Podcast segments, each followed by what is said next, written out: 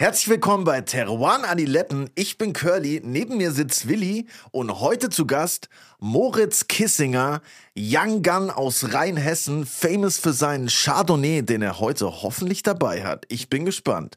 Teruan Adiletten kommt jeden Donnerstag zu euch, überall wo es Podcasts gibt.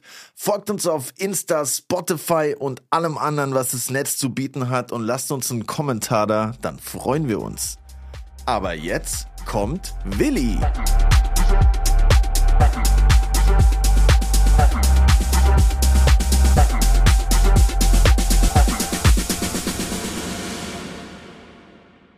Und Curly, mein Freund, wie war dein Wochenende so?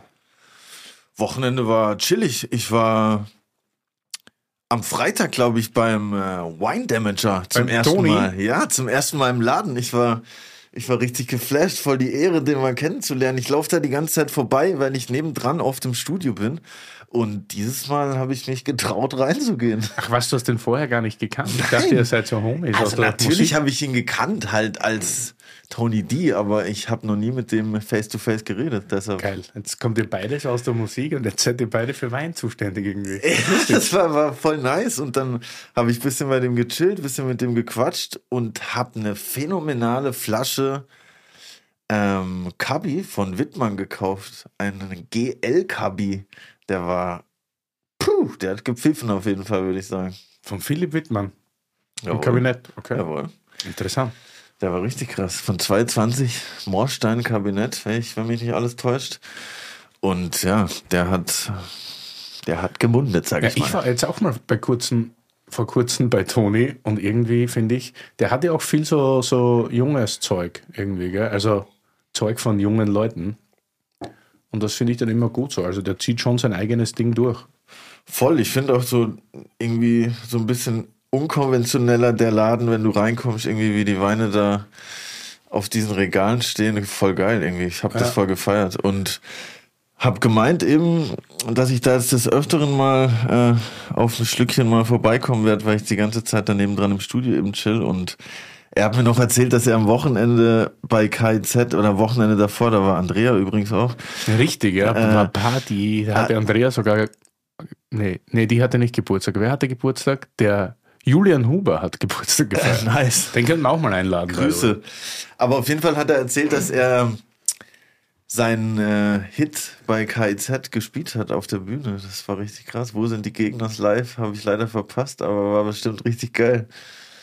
Aber der singt ja auch die eine, die eine Line bei dem Ich habe einen Filmriss, glaube ich, gell? Ich dachte immer, das heißt, ich habe einen Penis. Man hört immer, was ganz man will, nicht verstanden. Ey. Nee, richtig geil auf jeden Fall, den mal kennengelernt zu haben. Und ja, ich habe ihm gesagt, äh, ich, ich setze mich dafür ein, dass er auch mal bei uns am Tisch sitzt, auf jeden Fall. Toni, ja, finde ich gut. Würde mich Also sehr Toni, freuen. Julian Huber, haben wir noch einen? Nee, aber alles junge Leute. Wir haben auch wieder irgendwie junge Leute. Junge Leute am Start. Jung ist immer gut. Ja. Vor allem beim Riesling. ja. Heute geht es aber gar nicht um Riesling, heute geht es um, um Chardonnay, mein Freund. Chardonnay, oh, Ja. Hat schon auch. was gelernt. Wo gibt es guten Chardonnay in Deutschland? Curly? Weinbauregionen? Beim Moritz Kissinger. Die Weinbauregion Moritz-Kissinger.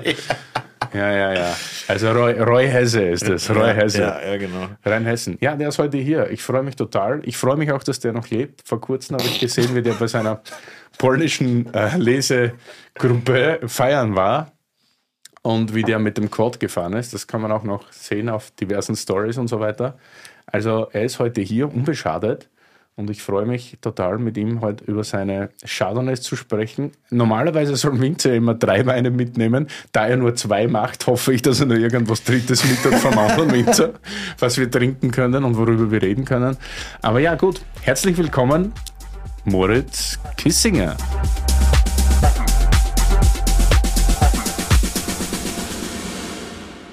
Hervorragend. Einjähriges Jubiläum bei Terroir und Adiletten. Wir wissen es nicht genau, aber vielleicht hören so mehr Leute zu oder bleiben mehr Leute dran. Ein Jahr, ja. Ja. Servus, Moritz Kissinger. Sind wir jetzt live? Wir sind voll drauf. Also nicht live, aber ja, wir nehmen schon auf. So, ich habe gerade reingeredet, nochmal. Servus, Moritz Kissinger. Wie geht's? Alles okay? Ja, gut soweit. Ja. Das erste Mal, dass ich in Berlin bin dieses Jahr und es regnet. Ja, es ist super, dass es regnet. Es Endlich. regnet heute nach der Hitzewelle und wir mal, hoffen, dass es ein schöner und langer Landregen wird, der auch den Abend andauert, damit die Bäume genug zum Trinken haben, gell? Und auch die Gäste heute in der Freundschaft, weil ja. jeder, der die Folge hört und nicht dabei war, der hat was verpasst. Weil wir machen jetzt gerade das Warm-up zur heutigen Abendveranstaltung in der Freundschaft, nämlich mit dir, lieber Moritz, und mit Dominik Held, der da hinten sitzt und auch brav mittrinkt. Komplett wild. Ich bin sogar auch da heute Abend. Zum Essen hauptsächlich, aber. Geil. Aber gut, die Leute wollen an Moritz hören. Also, lieber Moritz, wie war die Anreise? Ja, also wir sind heute Morgen gestartet. Wir hatten gestern, sind wir noch ein bisschen in der Pfalz versunken, aber ja, ich glaube um sieben sind wir losgerollt. Ihr wart, lass mich raten, in der Eselsburg. Genau, ja. Was meine, ist die mein- Eselsburg? meine Quellen stimmen einfach immer. Was ist die Eselsburg? Also das ist die Weinstube in Gimmelding. Die ist eigentlich fußläufig von der Sophie Christmann äh, erreichbar. Und dort haben wir quasi gestern mit noch ein paar Amis, die wir in der Champagne getroffen hatten, äh, ein kleines Rendezvous und haben da die eine oder andere Flasche Wein getrunken. Und das waren auch die Amerikaner, die letzte Woche bei uns in der Freundschaft waren. Genau, die, ja. Was machen die hier? So fahren die einfach so die Freundschaft und die Champagne ein bisschen, ein bisschen Ja, am das Gönnen? Oder? Irgendwo Weinliebhaber, aber auch Wein, ja, Sammler, die, sag ich mal, fanatisch auch über deutschen Wein sind. Und, ja. Aber dafür schaust du frisch aus. Ja, ich denke auch, ja. Ich hatte einen guten Fahrer. Ich habe äh, mein Sitz, die Sitzeinstellung war ein bisschen weiter nach hinten, also drei Stunden genappt. Mit ja. wem bist du denn heute hier im Trio aufgeschlagen? Wer sitzt denn hier noch hinter uns? Also zum einen der Dominik Held, mein äh, WG-Mitbewohner während Geisenheim und auch, sag ich mal, Freund, der, zwei, der weiter in Dolgesheim Weinbau betreibt. Und äh, der, zum anderen der Sascha, das ist äh, irgendwie ein alter, sag mal, nicht Schulfreund, aber Dorffreund. Früher schon zusammen Gewürztraminer lieblich getrunken und heute jetzt äh, Chardonnay trocken oder Shampoos. Also äh, hat seine Palette auch entwickelt und mittlerweile kauft er besseres Zeug, als ich mir leisten kann. Wie man einschlägig hört, kommst du aus Rheinhessen.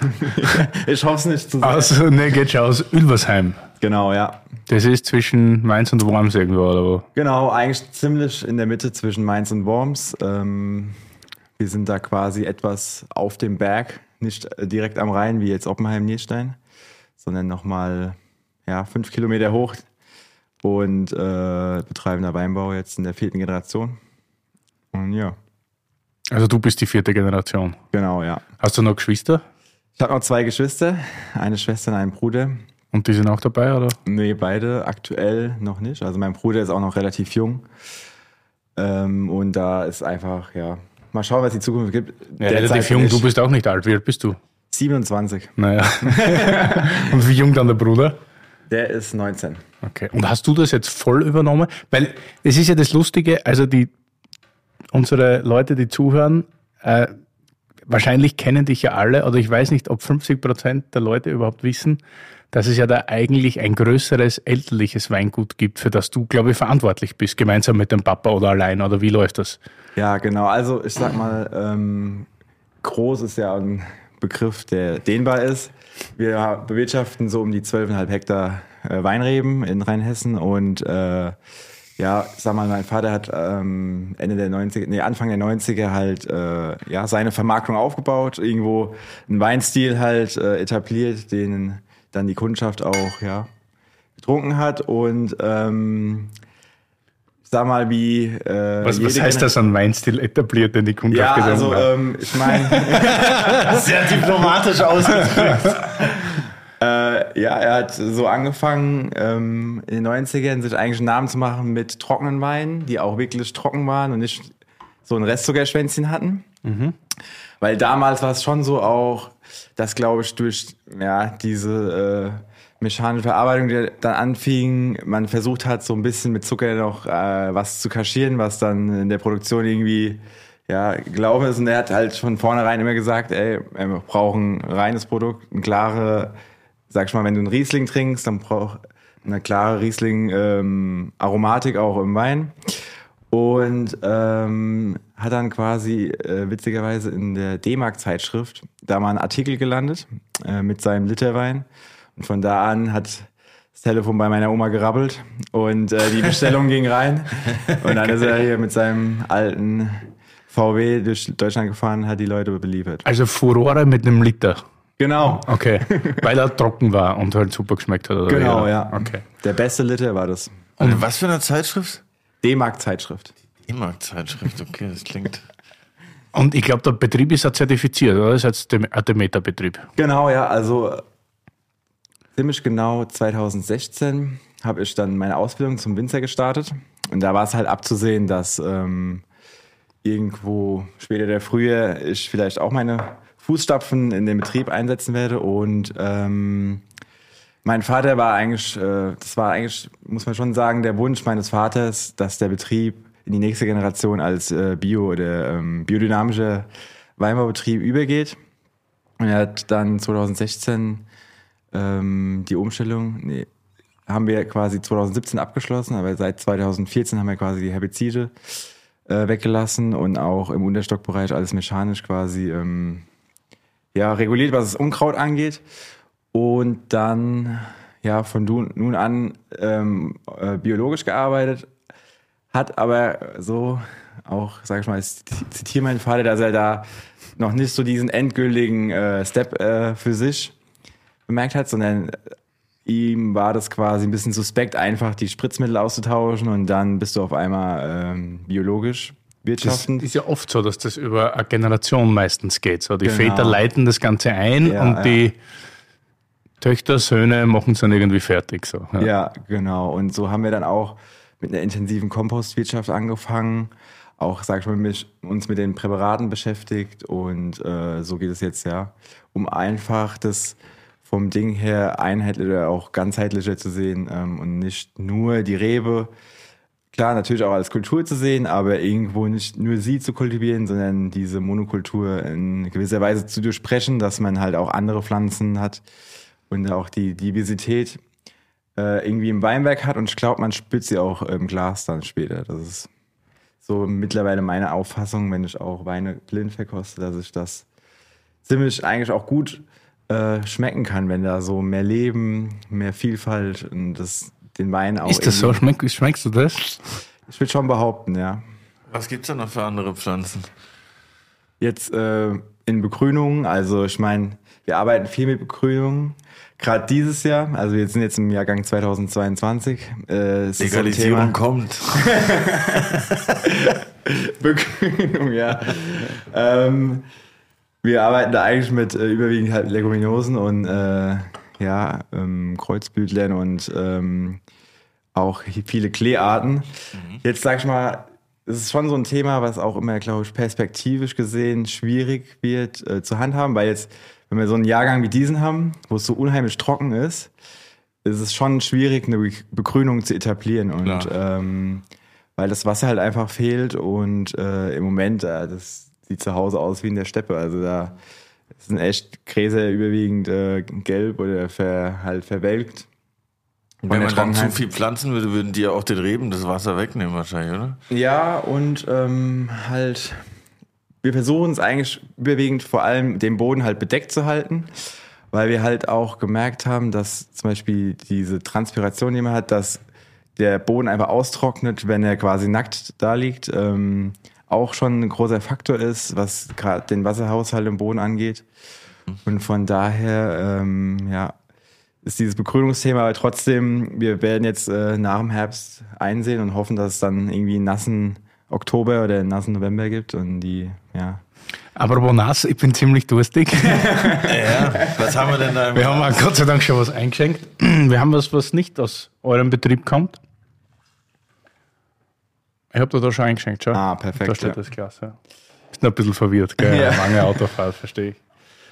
So, Bubbles haben wir hier im Glas. Bubbles, genau. Champagne Moussé et Fille, Blanc de Meunier, Le Vigne de Mon Village.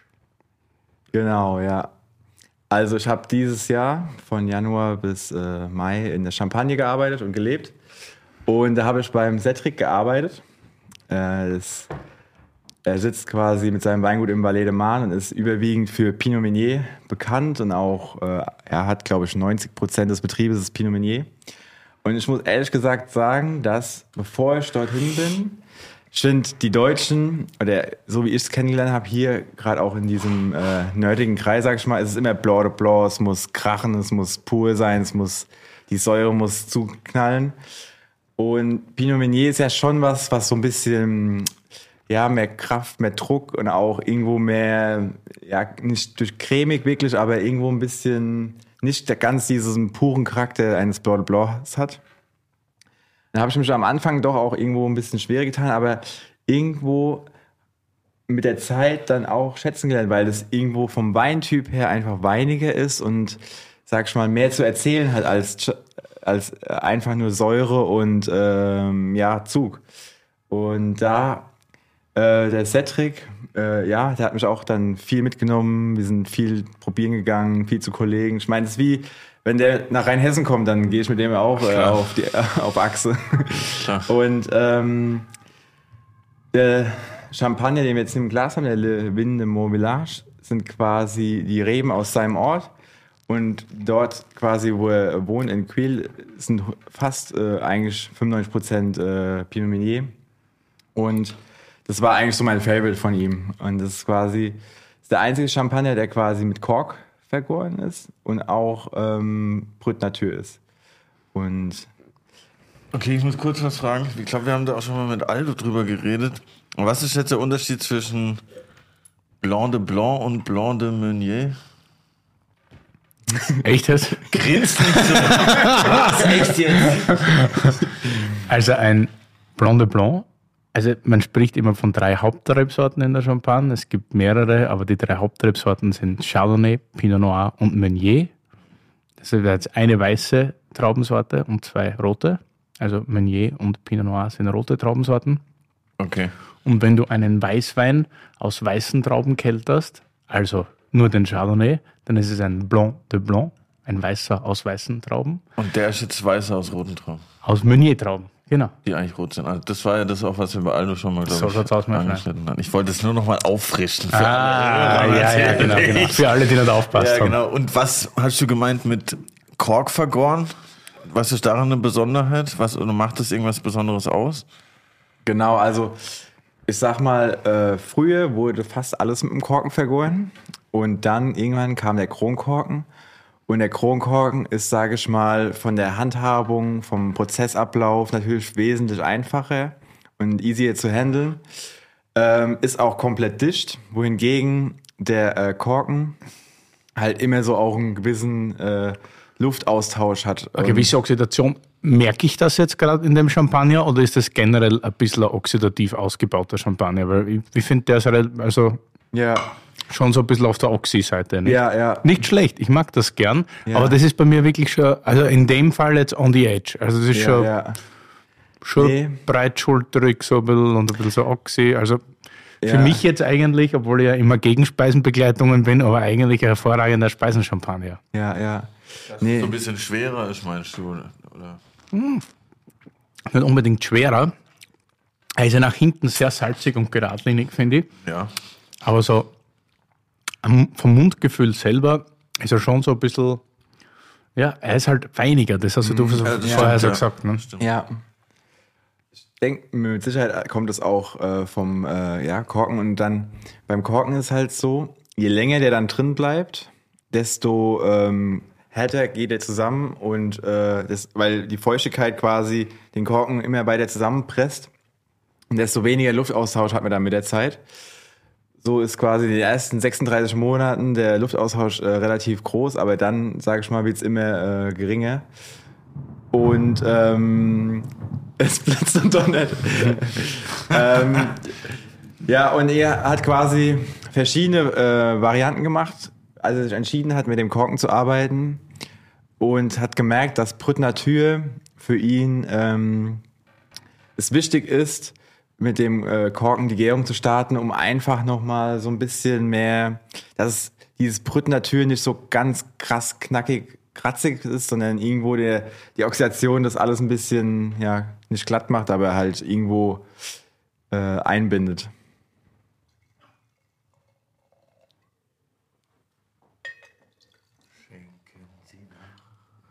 Also ich finde das einen sehr guten Champagner, nämlich einen Champagner, über den man so ein bisschen nachdenken muss. Nicht? Das ist kein Verkostungsgewinner, glaube ich.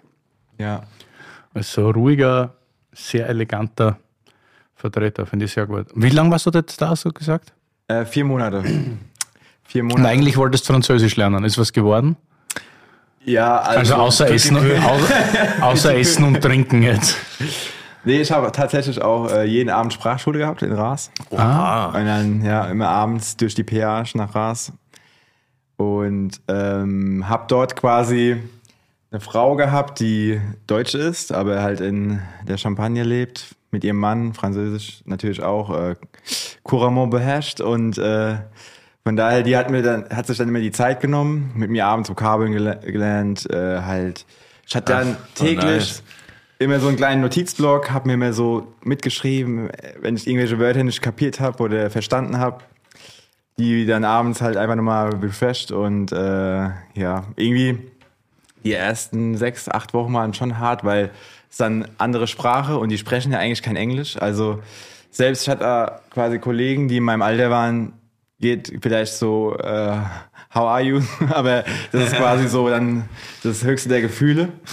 Und ähm, deswegen musste ich quasi wirklich äh, Französisch sprechen und das fand ich eigentlich auch ähm, von daher attraktiv, dass quasi nicht irgendwo der, die Hintertür ist und man dann doch äh, sich auf einer anderen Sprache unterhält.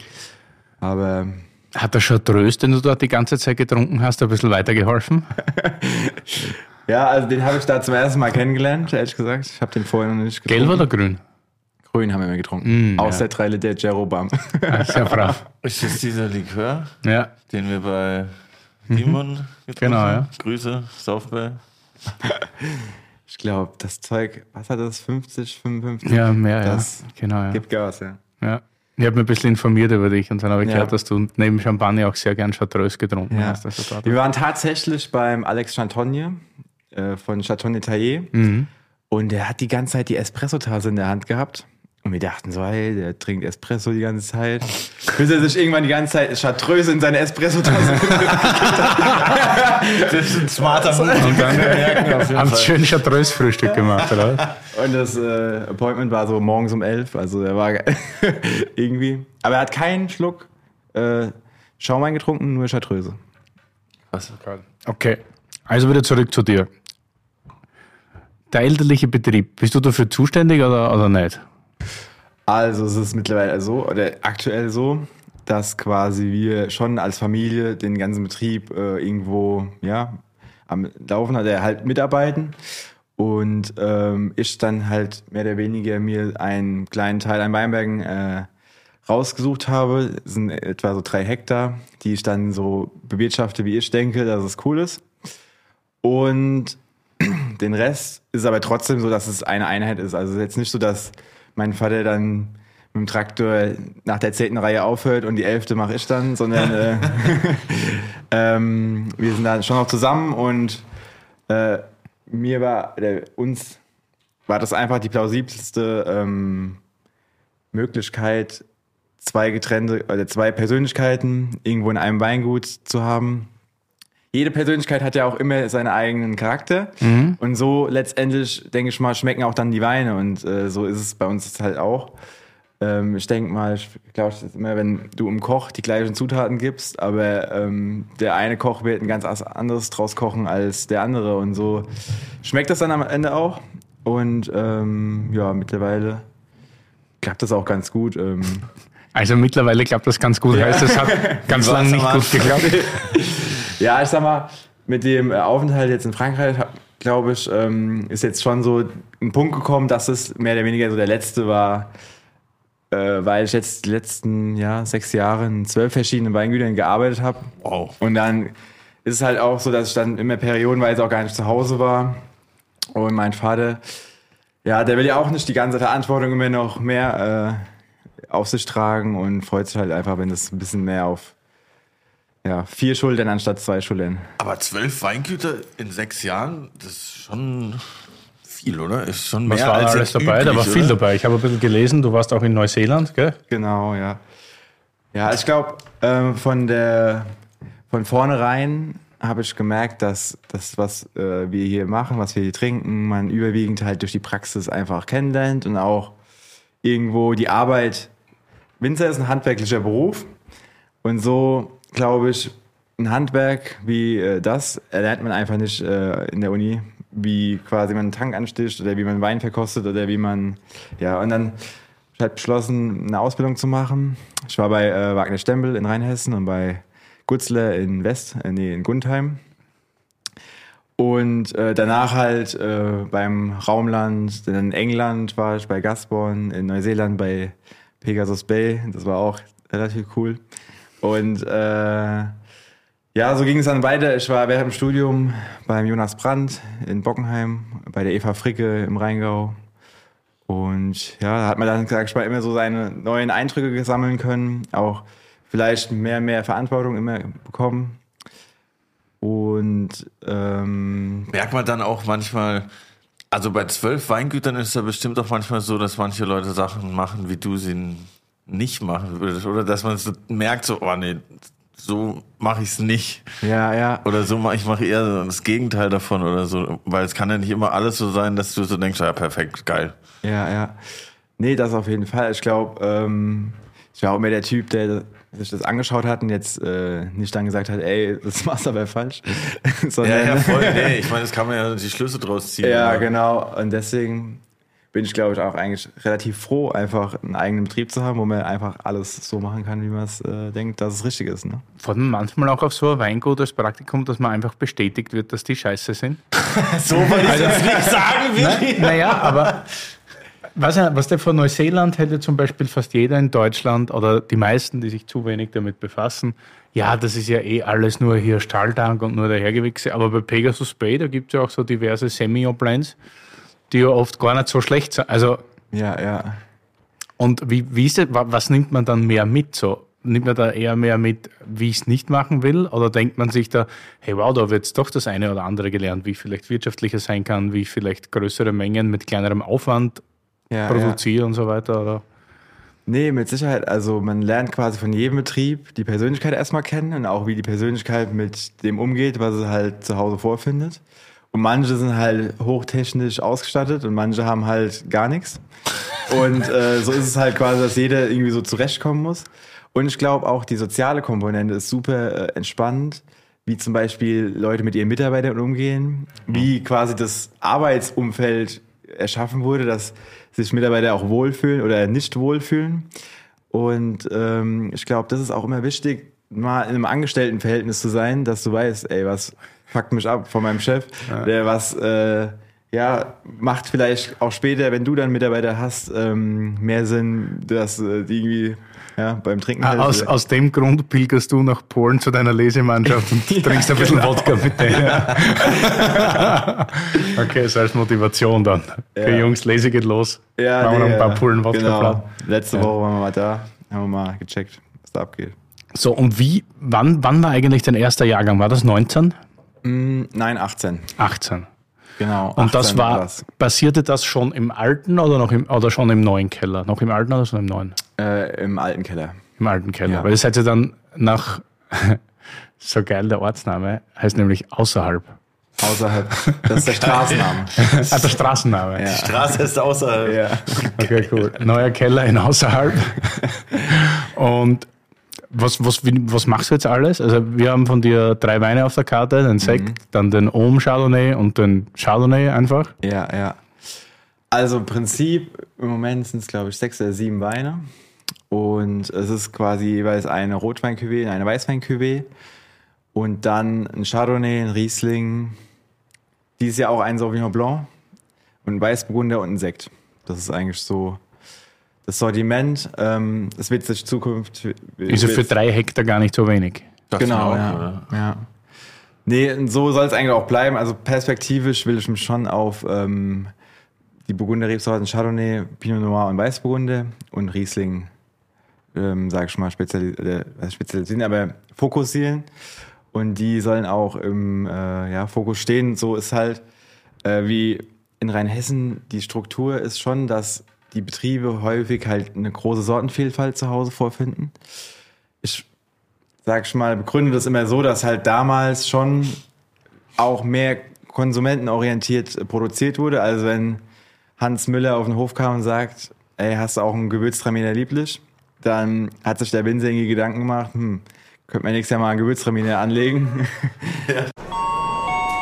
Curly, Wein, das Wörterbuch.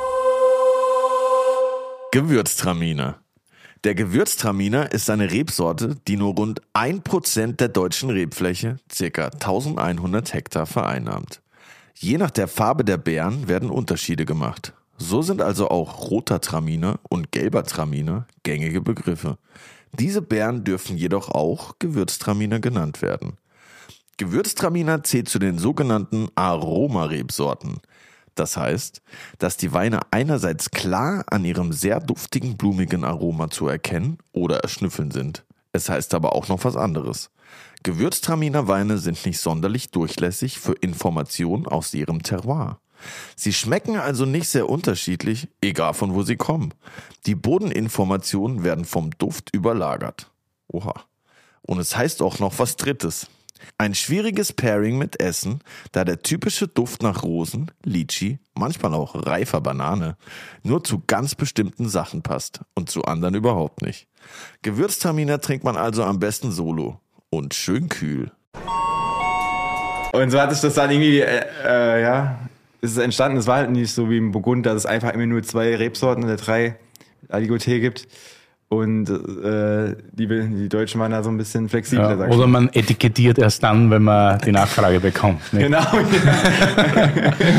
Aber Alternativ etikettieren. kam das auch daher, oder wie war das, als du diese drei Hektar ausgesucht, konntest du dir die aussuchen oder hat dein Vater gesagt, jo, hier, die, die kriegst du jetzt, weil das hat ja jetzt auch bestimmt beeinflusst, was für Weine du, also logisch hat es das beeinflusst. Ja, ja.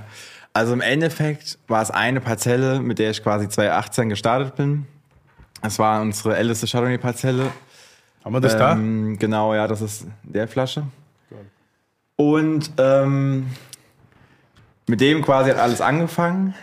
Ich habe den Wein produziert, ich habe alles so gemacht, wie ich dachte, dass es äh, irgendwie schmeckt. Und auch über das Jahr halt vom Rebschnitt bis die Heftarbeiten, bis dann die Lese war und auch im Keller alles begleitet. Und dann letztendlich auch abgefüllt. Und dann war es erstmal abgefüllt und hat da gestanden. Und ich wusste halt nicht, wie kriege ich das verkauft. So, ich habe gemerkt, es schmeckt mir, ist genau mein Ding. Aber ich hatte noch gar keinen Anschluss an irgendwie Restaurants, an Händler oder an ja, Leuten, die einfach so eine kaufen. Und ich sag mal, durch so ja, Zufälle hat sich das dann ergeben, dass. Zufälle oder durch die Familie Keller aus Flersheim, Dalsheim, die auf Instagram einfach mal gepostet haben, geilster Chardonnay Deutschlands oder so irgendwie. Ja. Und auf einmal wollte es halt jeder. Ja, witzigerweise. Ähm, ich habe damals mit einem Kumpel zusammen in der WG gewohnt. Das ist der Lasse, der ist äh, vom Vino Zentral. Das ist ein Weinshop in Darmstadt. Und der war der Einzige, der quasi 60 oder 120 Flaschen oder sowas hat er gekauft. Und dann, sag ich mal, ich bin halt befreundet mit dem äh, Felix auch und wir sind ja in Rheinhessen auch wie so eine ja, kleine Gang. Und wir haben das so einfach mal verkostet und er hat es dann halt abends im Klaus Peter hingestellt. Und der Felix es- Keller meinst du in dem Fall? Genau, ja. Und äh, ja, der KP fand das halt auch schönes Stöffchen und dann hat er halt ein Bild gepostet und danach Krass. ist mein Instagram echt schon Explodiert, explodiert. oder? Da passiert natürlich Und, was. ja, und am nächsten Tag ruft dann hier mein Kumpel an, der den Weinshop in Darmstadt, ja, hast noch so 600 Flaschen davon. Krass. Ja, Wein-Influencing at its finest. Voll Ja. geil. Für wie viel hast du das verkauft damals? äh, 22 Euro hat es gekostet. Boah, das riecht richtig stark. Saugeil. Boah, was ist das auch für ein funny Etikett? Das ist voll nice. Sind es die, sind es die Trauben, die sich da besaufen? Oder? Die Ja, genau. Das ist geil. Ja, ich habe so ein Wallpaper in Prag gesehen. Da war an einem Hochhaus eine riesen Traube. Und da hatte jede Traube so ihren einzelnen Mut, weißt du? Also manche haben sich irgendwie ja, umarmt, manche geküsst. Und äh, ich habe mit einem Freund zusammen, der ist halt Designer, haben wir uns dran gesetzt und irgendwie halt, halt ein Label gebraucht. Aber ich wollte von vornherein halt nicht irgendwie so Goldprägung, äh, irgendwie Relieflack oder sowas. Ich wollte einfach basic, äh, paar Farben drauf, die so in der Natur vorkommen und dann, ja, irgendwas, was so einfach Spaß macht anzuschauen. Voll nice. Ja, schmeckt richtig gut. Hat man da dann, wie groß ist dann der Druck, wenn man so weiß, okay, jeder feiert jetzt deinen ersten Jahrgang, wo du gar nicht gewusst hast, wie der passiert ist? Also, ich sage jetzt mal salopp, ohne dich hier ein bisschen vorzuführen, aber der ist da auskommen. Ne? Also, Ja, ja. Nee, das stimmt. try. Und dann haben alle so eine fette Erwartung. Und Ja. äh, meine, wie ist das dann beim nächsten Jahrgang? Versucht man Ja. dann einfach das zu machen, was einem der Jahrgang gibt? Oder versucht man 18 so gut wie es geht zu kopieren? Ja. Ich glaube, das ist schon eine Frage, mit der man sich dann schon beschäftigt. Und ähm, bei 19 war es ja so, dass der Wein quasi, kam dann in den Verkauf oder er wurde verkauft und 19 lag schon im Fass. Also es war quasi im Endeffekt schon fast War schon zu spät. Ja, genau. Also man konnte jetzt auch nicht mehr viel ändern. Und im Endeffekt habe ich es einfach recht ähnlich gemacht, wie auch 18. Irgendwie auf den Jahrgang versucht einzugehen. Ähm, 18 war ja natürlich schon warm, da haben wir auch knackig früh gelesen. 19 war halt so ein Ticken kühler, ein bisschen finessenreicher, meiner Meinung, meiner Meinung nach. Und ähm, ja, aber trotzdem ist weil, äh, diese Pro äh, Problematik, aber es ist natürlich schon dann, wenn einige äh, auf dich aufmerksam werden, ähm, ein gewisser Druck da. Aber ich glaube, den spüren viele Winzer, die halt ähm, ja so Wein verkaufen und ähm, daher Wie viele, einfach Flaschen, weitermachen und so ein Ding machen. wie viele Flaschen hast du denn von dem dann gemacht? Oder wie viel gab's? Da gibt's jetzt keine mehr wahrscheinlich, oder? Ja, das waren so ähm, drei Fässer, also lass mich rechnen, 800, 850 Flaschen waren das. Und Drei im daheim im Schrank liegen, oder? Ja, zweiten Jahr, im nächsten Jahr, also 19, gab es dann auch einen zweiten Chardonnay, den Ohm Chardonnay. War- Ist es dann Zweitwein oder ist das Genau, immer das ja. schlechtere Fassel oder wie? Genau, ja. Im zweiten Jahr habe ich quasi anstatt drei Fässer fünf Fässer gemacht. Und ein Fass war mir irgendwie einfach von der Brillanz, von der Eleganz nicht äh, irgendwie, wo ich sagte, das passt einfach mit den anderen zusammen. Und von daher habe ich das einfach dann separat gefüllt. Und ja, damals war auch die Spritzeria in Nierstein, die haben da ein bisschen was davon halt schon verkauft. Und ja, das war dann quasi auch so ein Wein, um irgendwie Leute mal was, wieder was zu geben. Es war aber auch trotzdem nur ein Fass, also irgendwie auch nicht viel. Gut, aber mittlerweile etabliert, 20er Jahrgang pfeift ja. Ja. auch nicht schlecht, so, also ist ja alles da. Ja. Wir haben uns damals kennengelernt in der Freundschaft, als wir den Abend da gemacht haben miteinander. Und danach warst du bei Vinikultur auch gelistet, hier in, in Berlin. Also, aber das war, glaube ich, wegen einer Mitarbeiterin, die bei Vinikultur ist oder war, nicht, die mit Ja, dir ja. studiert hat. Ich glaube, die hat da dann die, Genau, die das. Intro, die Marie, genau, die hat das Intro gemacht. Genau. Aber das war ein cooler Abend. Und ich meine, die Leute gehen schon natürlich ab auf den Stil, nicht? Diese Reduktion, die der Wein hat und das, die Säure auch, überhaupt keine Frucht, sehr wenig Opulenz. Was hat das Alkohol? Das wird keine 13 Volumensprozent haben wahrscheinlich. Nehmen wir da 12,5, 12. Ja. Das ist halt auch genau am Zahn der Zeit. Aber ist genau das, wie du auch weitermachen willst, oder willst du weiter experimentieren? Auch wenn du jetzt sagst, die Palette bei drei Hektar, sieben verschiedene Weine ist ja relativ groß. Ja. Ist dann eher so, dass du sagst, du, gerade vorher hast du gesagt, du willst dich auf die anderen vier Rebsorten spezialisieren. Ist dann schon so, dass du da wirklich den, den Fokus jetzt suchst oder ist so Experimentierfreudigkeit im Vordergrund? Ja, also ich glaube, am Anfang ähm, ist es immer wichtig, dass wenn man quasi anfängt, mit den Weinbergen zu arbeiten, die Weinberge natürlich auch kennenlernt und natürlich das Kennenlernen irgendwo im Wachstum, wie auch im Weinberg stattfindet, aber natürlich auch letztendlich später im Wein. Ne? Und ich sag mal, 18 hat alles so irgendwie dann ganz gut geklappt. Ähm, und jetzt gilt es natürlich irgendwie Jahrgang und Jahrgang auch äh, den Weinberg weiterhin irgendwo den Weg zu begleiten. Sich, äh, Müssen wir davon was übrig lassen? Entschuldigung. ne, wir haben noch eine zweite Flasche dabei. Achso, das ist sehr gut.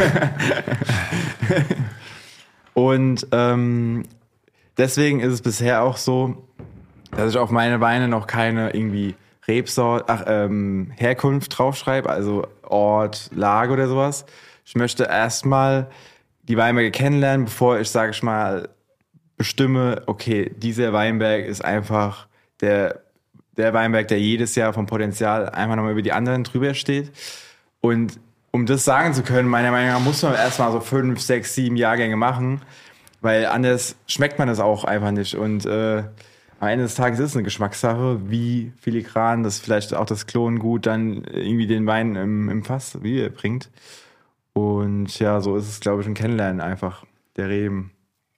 Ja, das ist ja auch so fast weise Geschmack. Ich check dich ja nicht so richtig. Du bist so zwiegespalten irgendwie. Irgendwie bist du so der lässige Dude, der so erzählt, er weiß nicht genau, wie er zu dem Stil gekommen ist, aber auf der anderen Seite bist du schon einer, der unglaublich viel nachdenkt über das, was er tut, habe ich so das Gefühl, nicht? Hat mir übrigens auch die Sophie Christmann erzählt. Ja. Und die meinte ja, weil ich denke immer über die Sophie so, es gibt ja keinen, der so tief stapelt, also so, was der sagt, na, wir, wir überlegen nicht viel, was Marketing betrifft und wir sind immer nur in den Weinbergen und so weiter.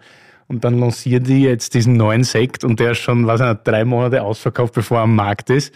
Und Ja. Bei dir ist es ja auch ein bisschen, also du weißt ja schon, was du tust, du weißt ganz genau, wie du die Mengen heraushaust und ich glaube, du überlegst schon dreimal, bevor du irgendwie den nächsten Schritt machst. Ja. Und das ist ja auch smart, wenn du jetzt sagst, okay, du schaust mal, wie die ganzen Weinberge, wie die Lagen reagieren. Ja. Obwohl ich schon mal feiern würde, wenn du die Lage unter dem Label füllst, den, wie heißt das, Ülversheimer Geierscheiß. Ja. Es gibt eine Lage. Das ist geiler Scheiß. Ja, nenn Geierscheiß nämlich. Ge Geierscheiß, ja genau. Okay. ja, vielleicht in fünf Jahren. Mal schauen. Äh, Was für Böden sind das eigentlich, wo der Chardonnay herkommt? Ist das Kalk, so wie man sich vorstellt? Also, genau, wir haben letztendlich bei unserem Weingut die Hälfte etwa der Rebfläche befindet sich in Ölversheim und die andere Hälfte der Rebfläche befindet sich in, äh, an der Rheinfront, Oppenheim, äh, Dienheim und Grünesblum. Das ist quasi wie so die südliche Verlängerung vom Roten Hang. Und am Roten Hang hat man ja schon eher diesen, das rote Gestein, wohingegen bei uns dann ähm, eher der weiße und gelbe Kalk so zum Vorschein kommt. Aber natürlich irgendwo auch ein größerer Anteil an Löss da ist. Also es ist jetzt nicht so pure Kalkstein, äh, dass du jetzt wie auf, äh, ja, am Kies oder wie auf Stein halt durch die Reihen gehst, sondern der ist irgendwo in den Bodenschichten drin. Und der Löss, der gibt halt trotzdem auch mehr noch den Druck und den, ja, also das ist schon manchmal auch mächtig, was da, wenn gerade in Reifenjahrgängen die Winzer auch vielleicht einen Ticken zu spät lesen, dann wären das auch Weine mit breiten Schultern. Mit wie viel Schwefel hast du das gefüllt? Oder hast du. Mm, Also der hat quasi vor der Füllung so um die 20 Schwefel bekommen. Okay, das ist auch. nicht unbedingt großartiges. Hast du Ja. manchmal Schiss, wie das reift? Weil du hast ja keine Erfahrung. Und 18 Nee. war jetzt nicht unbedingt das Jahr wahrscheinlich mit den super niedrigsten pH-Werten. Ja, ja. Nee, also ich weiß nicht, Schiss. Man muss halt, Willi zuckt zu seinem Blitz draußen hier schon. Naja, was der auf der einen Seite schreibt einer auf Instagram, hey, mega geiler Chardonnay, der nicht so unbedeutend ist jetzt in der deutschen Weinszene. ja, Und alle feiern das ab. Und dann, ich meine, gut, wahrscheinlich ist eh alles verkauft und gesoffen, bestenfalls, nicht? Dann Ja, kann ja. keiner in sieben Jahren eine Flasche hervorholen und sagen, hey, das oxidiert, Scheiß Dreck, reift nicht. Aber also genau, ich glaube, in Sachen Reibe, ich habe ich versucht, meine, im Moment schmeckt es mörderfrisch, vor allem für 18. Und 18 Ja, ja. war ja so für mich eines der beschissensten Jahre überhaupt. ja, ja. Du mein- Und erklär mir das mal kurz. Das heißt, normalerweise äh, sollte, also im besten Fall soll das nicht noch mehr oxidieren, oder wie? Ja, dass es halt gut reift und dass natürlich weiterhin Säure da bleibt, dass nicht dieser, ich nenne das immer so ein bisschen die Todessüße. Die, also bei Chardonnay spricht man ja auch oft von Premox, Premature Oxidation, nennt man das. Das ist halt, wenn Chardonnay ist, die dann auch oft, also in der Burgund passiert das oft, da wird dann wenig Schwefel genommen und drei Jahre später ist das Zeug durch, was natürlich nicht sein darf, meines Erachtens beim großen Wein, weil der super reifen sollte. Und ich habe da in der Nase dann oft so dieses, kennst du diese Dosen Karotten? Ganz Diese geil, ja. Babykarotten, ja, dir schmeckt das wahrscheinlich, genau. Und ich finde immer, so ein Geruch ist das. Oder so wie überreifer Mais, so irgendwie in so eine Richtung geht das. Also das heißt- das hasse ich. Auch runtergebrochen, je weniger Schwefel, desto wahrscheinlicher ist es, dass es diesen Geschmack bekommt. wie soll ich sagen, das ist jetzt, puh, na, na darüber müsste man, glaube ich, sieben Podcast-Folgen oder mehr machen, wie genau das funktioniert. Aber sehr salopp, ja, Schwefel soll eigentlich, also Schwefel ist für viel da, ja. Also Aber, aber der macht auch, dass das nicht so schnell passiert, sagen wir mal so. Im besten Fall, ja. Aber es muss nicht sein, weil wenn du einen sehr niedrigen pH-Wert hast, wenn du also tolle Böden hast, ein hervorragendes Wetter hast, dann hast du einen sehr niedrigen pH-Wert. Und ein niedriger pH-Wert begünstigt natürlich, dass dein Wein länger hält von, von Haus aus, beziehungsweise dass er weniger Fehltöne hat, etc. etc.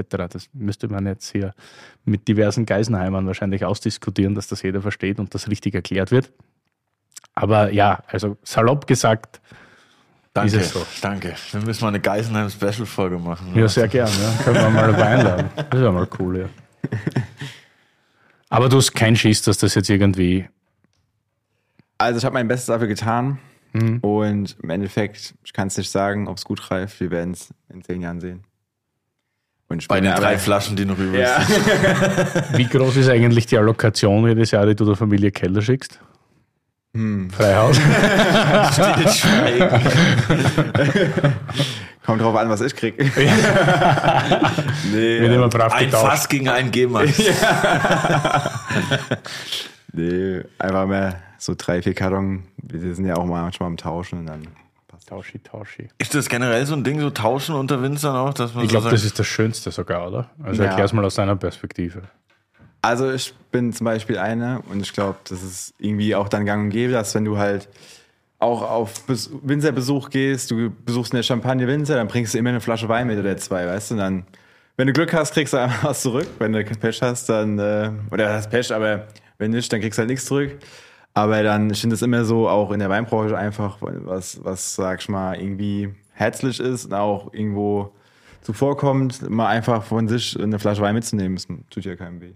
Also, Ist ja voll. Ich bin, nächste, ich bin nächste Woche auf eine Hochzeit eingeladen und heute habe ich eine Mail gekriegt. Ich soll als Geschenk einfach meine Lieblingsflasche Wein mitbringen. Da dachte ich so, okay, geil, wird geil die Hochzeit auf jeden Fall. Das ist eine gute Idee. Ja, du sollst den Wein wahrscheinlich nicht selber trinken. Also. Ja, dann nehme ich ja zwei mit. Das ist ja okay. Eine für die, eine für mich. Sehr gut. Wir haben den nächsten Wein.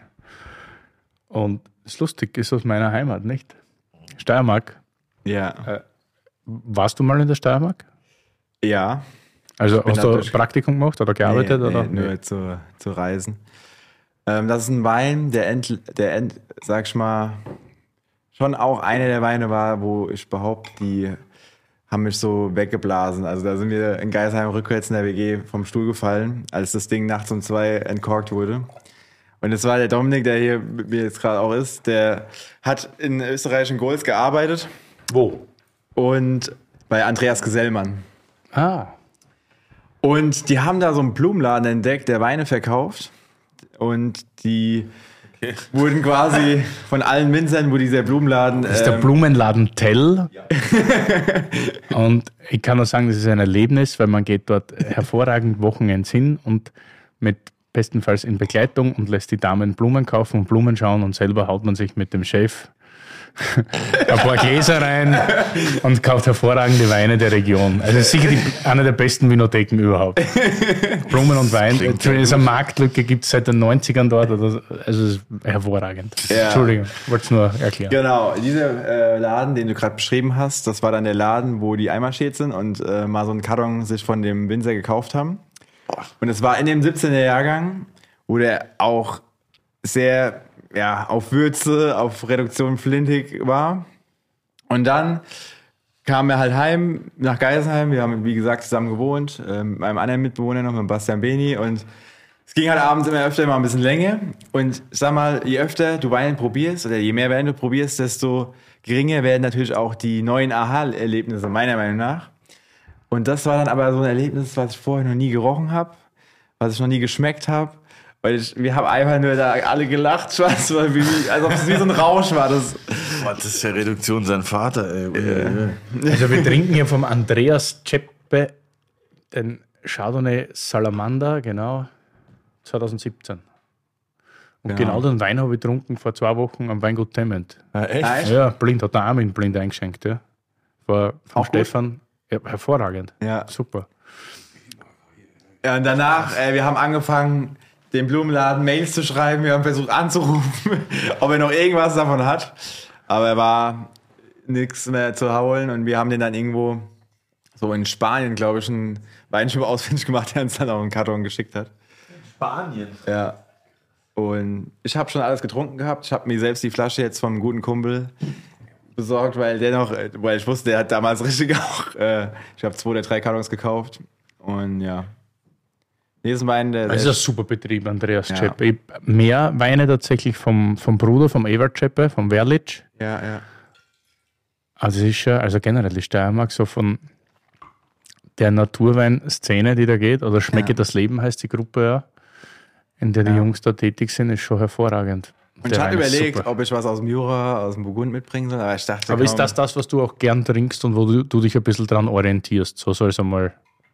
Ja, also es ist auf jeden Fall Weine, die so inspirativ schon auf einen wirken. Also mich das irgendwo schon fasziniert, weil ich finde, du hast so Weine, die einfach dich emotional machen. Es gibt Weine, die lassen dich einfach so kühl und okay, es macht mich besoffen. Aber es gibt auch Weine, da riecht man rein und automatisch werden da Rezeptoren äh, angesteuert, die dann ein entweder so ein freudiges Glücksgefühl oder so ein heftiges Ekelgefühl geben. Aber das zum Beispiel ist schon einer, wo ich sage, das ist wie so ja, eine geile Droge. Hast du eine Erklärung dafür, warum Österreich, jetzt ohne, ohne das Werten zu meinen, aber Deutschland so weit voraus ist, was die Naturweinszene oder das offenere Arbeiten betrifft? Puh, das ist echt schwierig. Weil mir kommt vor, es wird jetzt mehr, so mit den Ja, Säckingers, mit dir, mit Ja. Scheuermann. Also ist es einfach das Alter der Leute oder ist es einfach dieses reingedroschene, wir müssen Riesling genauso machen, damit Ja, die ja. Welt uns sieht als das Rieslingland und dass man denen zu wenig traut oder vielleicht gar kein Interesse hat. Weil wenn ich auf Österreich denke, in der Steiermark die Riesengruppe, da mit Muster, Werlitsch, äh, Ceppe, Daus, wie die alle heißen, dann am Neusiedler See, die ganze Banobile-Gruppe, die mittlerweile fast umgeschwenkt ist auf Naturwein und Ja, auch ja. im Mittelburgenland Franz Weninger, der sau viel schwefelfrei füllt und die alle. Also ich finde, da tut sich in Österreich halt einfach irgendwie mehr. Und in Deutschland ist es immer noch, am, also es wird mehr, Mhm. positiv mehr, aber es ist immer noch so, es schleppt sich so dahin. Ich denke in der Tat, dass der Deutsche vielleicht grundauf ein bisschen vorsichtiger ist. Und ich meine, wenn es vom Verkauf her läuft, wenn es vom ja, finanziell alles passt, dass man dann vielleicht von Grund auf nicht ganz so experimentiert oder Lust hat, groß was zu verändern. Aber wie du sagst, ich glaube, durch unsere Generation jetzt, die alle halt so Raketen da getrunken haben, die sind halt angefixt und kommen jetzt schon heim und äh, wollen da Gas geben und irgendwie ihren Fußstempel auf die Matte drücken. Und ich finde halt auch zum Beispiel, wenn man so Regionen dann wie Rheingau oder auch die Mosel, die halt so die Geschichte pur hat, ne? Aber jetzt auch in der Mosel, wo es dann so Leute gibt wie den Julien Renard, der da irgendwie so vollkommen rausblitzt und was anderes macht, wohingegen der Rest quasi Kabinett, Spätlese, das ist schon mutig, muss man sagen, weil äh, du musst ja dann quasi einen komplett eigenen Kundenstamm aufbauen, alles quasi sind dann andere Wege, die einfach im Verkauf auch ähm, stattfinden. Und ja, aber ich denke mal, das wird super spannend, jetzt auch diese ganzen, nicht Szene, aber den Leuten zu folgen, was auch ja in fünf, in zehn Jahren so passiert. Äh, Gerade auch Säckinger, so mit dem Carsten Saalwächter, wo wir auch das Projekt zusammen gemacht haben, sind auch, ja, Leute, die einfach Gas geben und irgendwie sich so, ja, einen Namen gerade machen. Das ist bombastisch, gell? Kriegst du sowas? Voll, ja. Ich Obwohl es lust, obwohl es lustig ist, ich finde es in der Nase jetzt schon expressiver als deinen 18er. Mhm. Aber am Gaumen ist dein 18er geradliniger. Das, Ja. das kriegt hinten raus so, also wenn ich jetzt sage, so eine klassische steirische Frucht, wird man mich zu Hause wahrscheinlich wieder steinigen. Aber es Fru wa- was das ich meine, hinten raus ja. fruchtelt das so ein bisschen. Ne? Ja, ja, ja. Obwohl schon die Struktur, die Länge ist genial. Super, Ja. Und ich glaube, das ist auch was halt unheimlich wichtig ist, dass man viel probiert, viel ja, sich anschaut, viel kennenlernt, mit vielen Menschen spricht. Und Hast du eigentlich fertig studiert? Weil das haben wir noch gar nicht geredet. Mir kommt vor, du arbeitest viel lieber, als du studierst. ja, also ich bin noch eingeschrieben. Ich bin noch, also ich muss noch quasi eine Klausur, Klausur schreiben. Wann hast du angefangen? ähm, Ist schon so lange her. Weißt du? 2018, 2019, sowas, ja.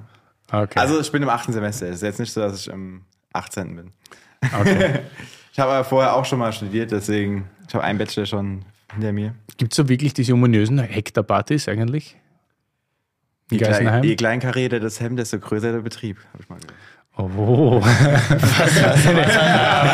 wunderschöner Hektarparty. Wunderschöner was, was für. Hektarparty. Hektarpartys. Das sind anscheinend in Geisenheim, so in diversen Wohnungen, Partys, wo man sich so trifft und wo man sich dann so quasi vereinbart. Weißt du, frei nach dem Motto, wie man es eh so oft sagen, Liebe vergeht, Hektar besteht, dass sich dann schon die Leute gern zusammentun mit anderen Leuten, die halt große Betriebe haben.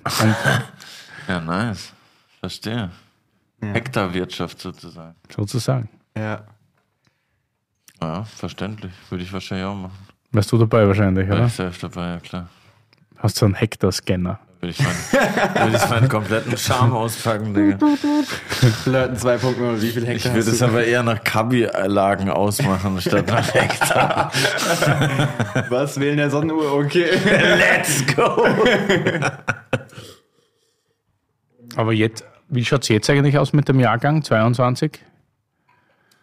Ja, also wie ich schon beschrieben hatte, ähm, wir haben halt dieses Jahr ein Jahr, was relativ trocken ist.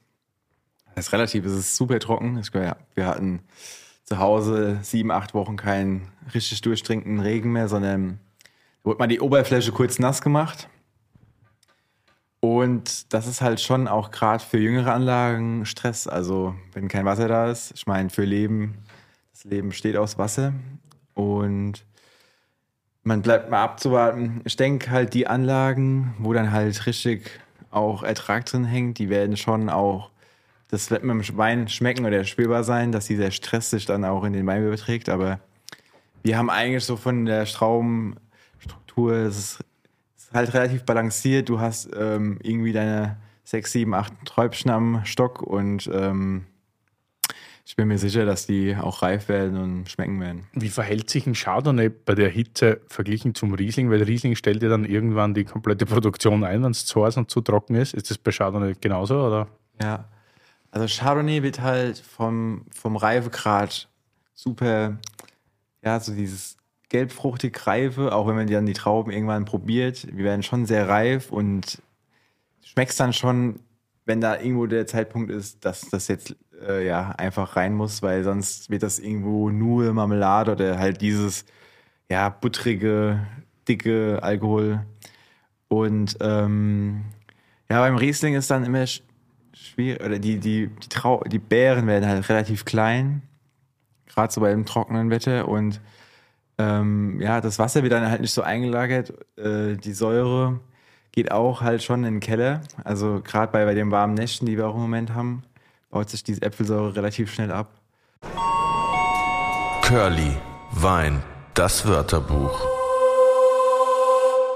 Apfelsäure. Die Apfelsäure oder wie ich sie als Lexikonbeauftragter auch nenne, Hydroxybernsteinsäure, ist neben der Weinsäure die wichtigste Säure eines Weines. Oha. Genauso wie die Weinsäure ist sie bereits in den Trauben zu finden. Kurz vor Reifebeginn ist der Gehalt dann am höchsten und sinkt von diesem Zeitpunkt durch Veratmung ab. Die Veratmung der Apfelsäure findet zwischen 20 bis 30 Grad statt und wird im Prozess des Zellstoffwechsels in Zucker umgewandelt. 10 Punkte Bio. Das Management der Apfelsäure, insbesondere die Umwandlung von Apfelsäure in Milchsäure, auch bekannt als malolaktische Gärung oder Malo, wie coole Leute sagen, gehört zu einem der wichtigeren Prozesse bei der Weinerstellung. Bei manchen Weinen will man, dass diese stattfindet, weil Weine dann smoother und runder werden. Bei anderen will man es nicht, weil sie etwas von ihrer Frische verlieren und auch die Ecken und Kanten. Eine Wissenschaft für sich. Mal schauen. Ich denke mal, das ist wie 18 hatten wir auch schon. Ja, diese Hitze, diese langanhaltende Trockenheit. Ich tippe mal, dass es äh, ja, mit dem Jahrgang irgendwo vergleichbar ist. Wie es dann letztendlich schmeckt, sehen wir dann. Wie gehst du mit dem Thema Keller um? Passiert da viel bei dir? Wenig? Was für Fässer nimmst du da? Also im Keller ist es eigentlich so, dass die Trauben alle, ähm, ja, die werden alle mit der Hand geerntet. Dann kommen die ins Weingut und werden eingemeischt. Das bedeutet, dass ähm, die Trauben dann halt angequetscht werden. Und zügig gepresst, also nichts mit Maischestandzeit oder ja, lange auf der Maische stehen lassen, sondern zügig gepresst, schon gepresst. Ähm, und dann eigentlich der Saft kommt in den Tank und am nächsten Tag ins Holzfass. Und Ein ist- Tag im Tank. Also quasi, der wird nach dem Keltern in, äh, also meistens kommt er dann in so Bottische. In, wir haben so Bottische, wo quasi normal eine stattfindet, die sind halt oben offen. Und da kann der äh, Most dann halt oxidieren und, sag ich mal, auch Sauerstoff irgendwie aufnehmen, weil auch gerade während der spontanen Gärung mir es halt relativ wichtig ist, dass die, die auch sauber durchgehen, auch eine gewisse Geschwindigkeit da ist, dass es nicht so Wie ist die Geschwindigkeit? 14 Tage? Ja, also über 14 bis 18 Tage sind die meistens eigentlich trocken. Und gerade wenn die, habe ich jetzt die Erfahrung gemacht, von dem Sauerstoff halt nicht ganz so gesättigt sind, dann fangen die halt an, gerade auch in den letzten, im letzten Drittel der Gärung irgendwie so ein bisschen schlapp zu machen. Und wenn du dann halt Probleme hast, dass es nicht ganz trocken wird, ist auch halt Käse. Das ist richtig scheiße, vor allem bei so wenig Menge nichts mit so. Ja, ja. Und so hat man dann schon, meiner Meinung nach, also ich kann mit mir sprechen, wenn die Gärung eine Dynamik hat, dann hat der Wein später auch eine Dynamik. Und wenn die Gärung quasi, sag ich mal, schon ein bisschen nicht schnell, aber so einfach irgendwie eine Dynamik aufweist, dass es halt jeden Tag auch vorwärts geht. Du siehst das Blubbern, brrr, dass es halt Feuer gibt und dann weißt du, okay, der Wein, der wird später auch pfeifen, ja. Stehst jeden Tag da mit dem Föhn im Keller. Schneller! Nein. Und Genau. holzmäßig? Wo ist dann drin lagert? Ist das alles gebraucht? Ist das neu? Ähm, also 18, Weil ich meine, bei den paar Fassel, die du da produzierst, bist du halt immer, Ja. Alter. 18, also ich sag mal, ähm, ich habe angefangen und habe mir halt auch bei vielen anderen Winzern Hölzer äh, probiert natürlich und mir so ein Bild gemacht, was irgendwie für mich passt. Und ähm, 18 zum Beispiel ist fast, also es ist zwei äh, Erstbelegungen und eine Zweitbelegung, also ziemlich neues Holz. Aber ich finde, bei Holz gibt es ja auch die Unterschiede. Es gibt ja Holz, das schon sehr viel auch extrahiert, aber es gibt auch Holz, das natürlich eine feine, irgendwie auch Tannin oder Gerbstoffstruktur dem Wein gibt und ihn nicht halt einfach ähm, tot macht, also halt quasi komplett Was irgendwie hast du da für übertüncht. Hölzer? Das ist aus dem Burgund Terrasso. Okay. Genau, ja. Und hast du da irgendwie krass überlegt, welches Holz du nimmst? Oder hast du irgendwie auch irgendwie andere getestet vorher? Oder hast du einfach gesagt, okay, das klingt gut? Ja, also sag ich mal, es war schon so, dass ich halt viel äh, probiert habe, auch äh, von, ja, hier sag ich mal, wir öfter mal in Baden bei den üblichen und halt bei den Leuten, die halt gut Chardonnay machen. Und mir dann letztendlich, ja, das halt bestellt habe oder gekauft habe. Die haben da auch eine, die quasi, die ist deutsch, die die Fässer in äh, Deutschland ver verkauft oder vertreibt, die sehr kompetent ist. Die hat auch ein Weingut in Burgund. Und mit der habe ich dann so ein bisschen telefoniert, hey, ich, brauch- ich würde gerne Chardonnay machen. äh, und dann hat die mir da drei Fässer. Und was mich jetzt privat interessieren wird, du hast ja so einen, ich nenne das immer so spaßhalber, so einen Fünf-Fässer-Betrieb. so, der Jens, unser Produktionsleiter, versucht dich in einer Woche zu erreichen. Erfolglos. Ich rufe dich an, hebst ab, bist voll fertig und sagst, ja, boah, ich war am Füllen. So anstrengend. Also normal haben wir ja Leute mit so 100 Hektar, verstehst du? So Big Player. Und da ist überhaupt keiner fertig. Und du mit deinem Fünf-Fässer-Betrieb bist nicht erreichbar und bist immer fertig. Ja, weil die Füllen, wahrscheinlich selber füllen halt, wenn du 100 Hektar hast. Ja, ich, also wir haben halt diese Woche gefüllt und für mich ist so Füllwoche immer schon, mein Kopf ist halt so, im Endeffekt willst du den letzten Schritt nicht noch versauen, weißt du? Und Echt, oder? Du bist dann unter Druck, oder wie? ich habe dann schon, also, also spüren so einen gewissen Druck halt, weil du halt so im Final Step bist und dann ja letztendlich auch nach dem Füllen ist dann bei mir immer so eine kleine, wie so eine Pause. Ich falle dann in so ein Loch und oh, endlich vorbei. Kann es voll nachvollziehen, wenn ich einen Song schreibe und dann irgendwann oder ein, ein Beat gebaut habe oder ein Demo gemacht habe und dann schreibt der Dude, ja, schick mir mal die Spuren und ich muss das so rausbouncen. Das ist tausendmal stressiger, wie den Song zu machen, weil Ja. du, wenn du da halt irgendwas verkackst, dann irgendwie, dann, äh, dann musst du immer voll aufmerksam sein und konzentriert. Deshalb kann ich es voll nachvollziehen. Ja, ja, und deswegen. Ja, Jetzt hast du geschafft, alles gut. Also können wir uns heute Abend einmal richtig anflaschen. so sieht's aus, genau. Richtig super. Wir kommen jetzt sowieso zum Funpart. Ich glaube, technisch übers Weingut oder den Filmfestival haben wir jetzt eigentlich alles, alles erklärt, oder? Ist noch irgendwas, was du gern unseren Ja. lieben Menschen, also, wenn mir die immer zuhören? ich noch was ergänzen, aber soweit. Super. Dann kommen wir jetzt zum Kabinett-Part, Ja. zum Fun-Part. Wir haben ein Kabinett Berg Roseneck 2019 JFK. Ja, Äh, Jan Felix Keller. genau. Bottled bei Felix Keller und Jan Fedder. Geil, das ist wie Eddie Fedder von Pearl Jam. Das ist ja cool. Flörsheim, Dalsheim, ich kenne das nicht. Und unten steht dann wieder Rheingau. Ja, Und also, Berg Roseneck ist ja auch, also Rüdesheim, Berg Roseneck, Rheingau. Und dann, ja. Was, was ist das? Ich dachte so, Curly trinkt ja auch gern Kabinett. Jawohl. Und ich persönlich, wir machen ja kein Kabinett und dachte dann so, was wäre ein Kabinett, wo ich so noch ein bisschen was, sag ich mal, erzählen kann zu. Und das ist quasi eine Parzelle, die eigentlich von der Theresa Breuer ist, im Berg Roseneck. Ähm, haben die 2019 war der erste Jahrgang. Der Klaus Peter hat das schon gemacht, dass er quasi neben dem Studium sich im Rheingau so eine Lage quasi gepachtet hat, wo er dann so seinen zwei, drei Festchen gemacht hat. Und der Felix hat es auch beschlossen, zusammen mit dem Jan unter anderem, der mittlerweile äh, nicht mehr Vetter, sondern Raumland heißt. Ah, Jan! ah, lustig. Schöne Grüße. Ja auch von dir.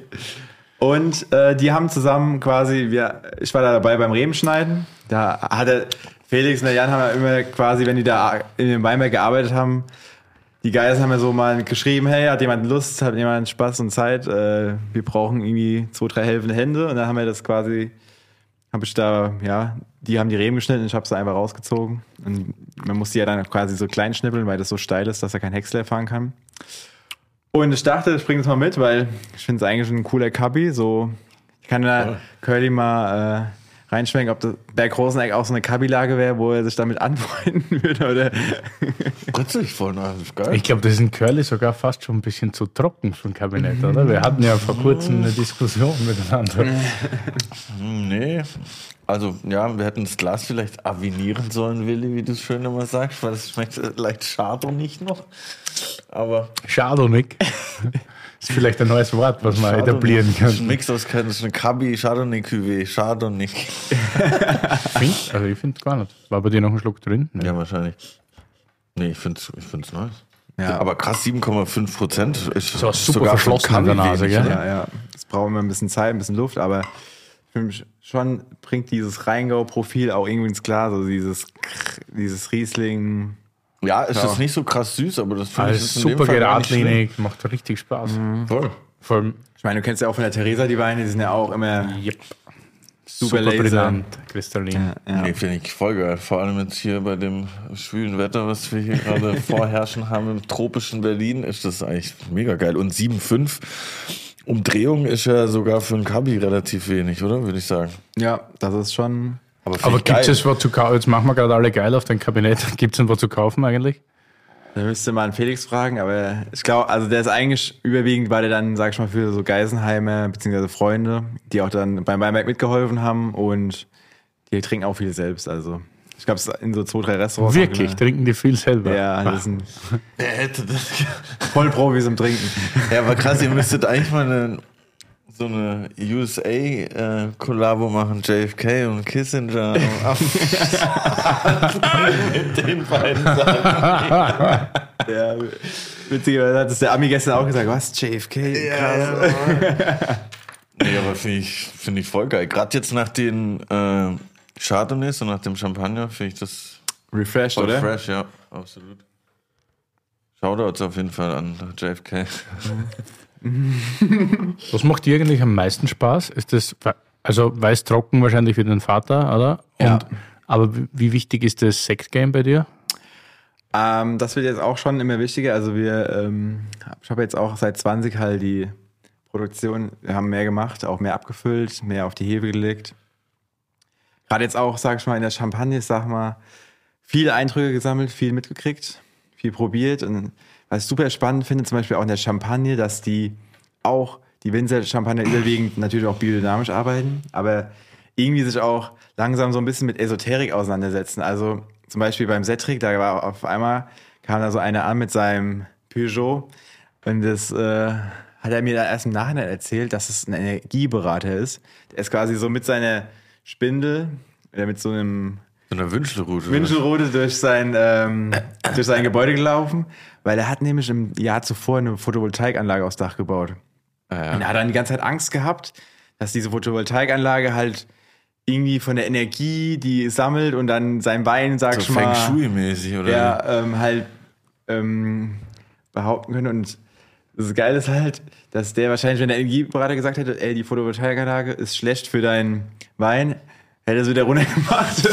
Und er ist wahrscheinlich bei meinem Vater zu Hause angerufen, ey, Papa, wir müssen die Photovoltaikanlage runtermachen, weil der Wein sonst äh, äh, schlechte Schwingungen kriegt. Da hätte er wahrscheinlich gesagt, hier, mein Sohn, gerade machst du mir schlechte Schwingungen.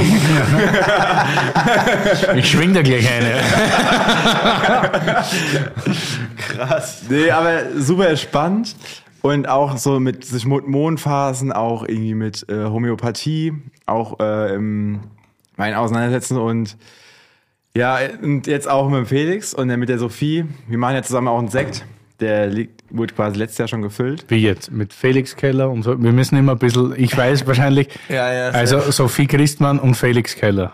Und du. Genau. Ihr ja. macht zusammen einen Sekt. ja, cool, oder? Ja, das ist dann das Triumvirat. Wie heißt der? Der Raumland ist was dagegen. Wie heißt der denn? Puh, der hat noch keinen Namen. Wir müssen da nochmal kräftig, glaube ich, drüber trinken. Aber ähm, wir haben halt. 30 Flaschen in die Freundschaft, danke. Wir haben, äh, wir waren zusammen letztes Jahr nach dem Herbst, äh, war schon zwei Jahre her, am Tegernsee. Ey, und wir wollten einfach einen deutschen Winzelsekt trinken. Wir haben abgeklappert, jedes Lokal.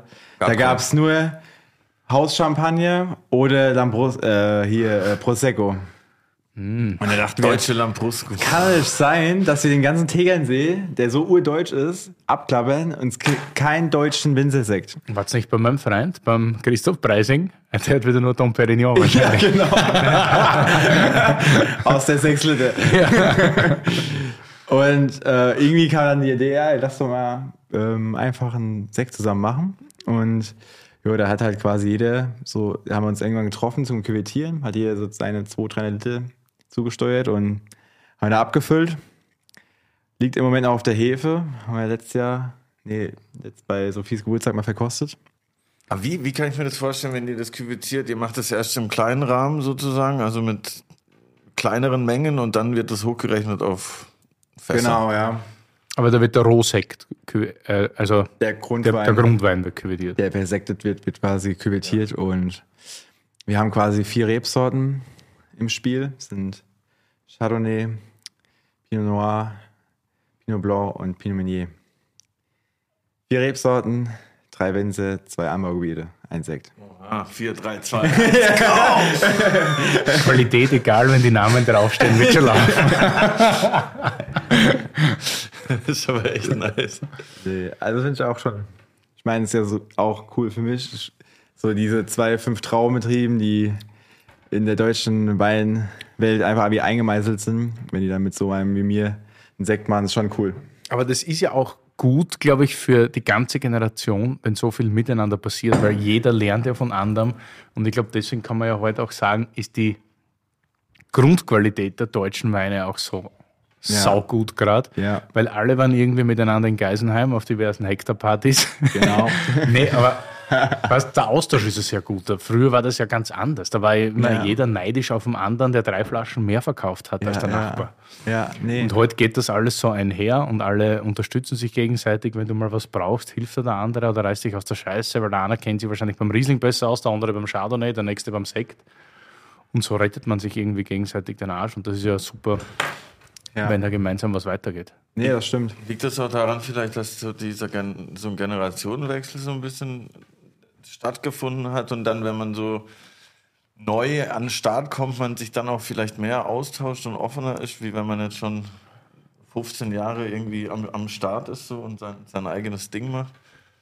Ja, ich glaube, der Austausch ist schon sehr wichtig und sehr gut, auch in der jüngeren Generation. Ich glaube auch halt, wenn man so ein gewisses Ziel hat oder auch einen qualitativen Anspruch, dass man sich irgendwie relativ schnell auch begegnet. Also auch dass ich jetzt hier sitze oder euch treffe, das glaube ich halt irgendwie auch so eine, ja, nicht eine kleine Welt, aber die Weinwelt ist eine kleine Ja, ja, Welt. voll. Also auf einmal kennst du halt viele Leute. Und so war es auch halt, ja. Man lernt sich dann auch mit den Winzern kennen, man lernt die aus dem Nachbarort kennen, man lernt aber auch die aus der Pfalz kennen und auch aus Baden. Und äh, so ist es, glaube ich, schon, dass unsere Generation auch sehr Augen auf hat, ähm, nach rechts und links guckt und versucht auch von den anderen zu lernen, natürlich. Ne? Äh, ja. Nur so kommt man weiter, meiner Meinung nach. Ja. Ja, und ich finde gerade so, der Austausch ist ja auch das Wichtigste. Zum Beispiel, nicht, für mich spielt ja die menschliche Komponente beim Weinkaufen oft der größere als die qualitative, um ehrlich zu sein. Also da gebe ich jetzt sehr viel Preis. Aber ja, das heißt, wenn ich einen Typen nicht sympathisch finde, schmecken mir automatisch die Weine nicht. Ja, blind eingeschenkt, denke ich mir dann oft, ja, hm, scheiße, weil der Wein schmeckt so gut und dann weißt du, wer ihn gemacht hat und dann denkst du so, Alter, bitte nicht. Ja. Also, und umgekehrt genauso. Also ich gebe einem Wein immer automatisch wahrscheinlich zwei Punkte mehr, weil mir der Winzer sympathisch ist. Als Ja, ja. das ist ja, das und, und das ist ja auch, glaube ich, das Geile für alle Leute, die da, die da so zuhören.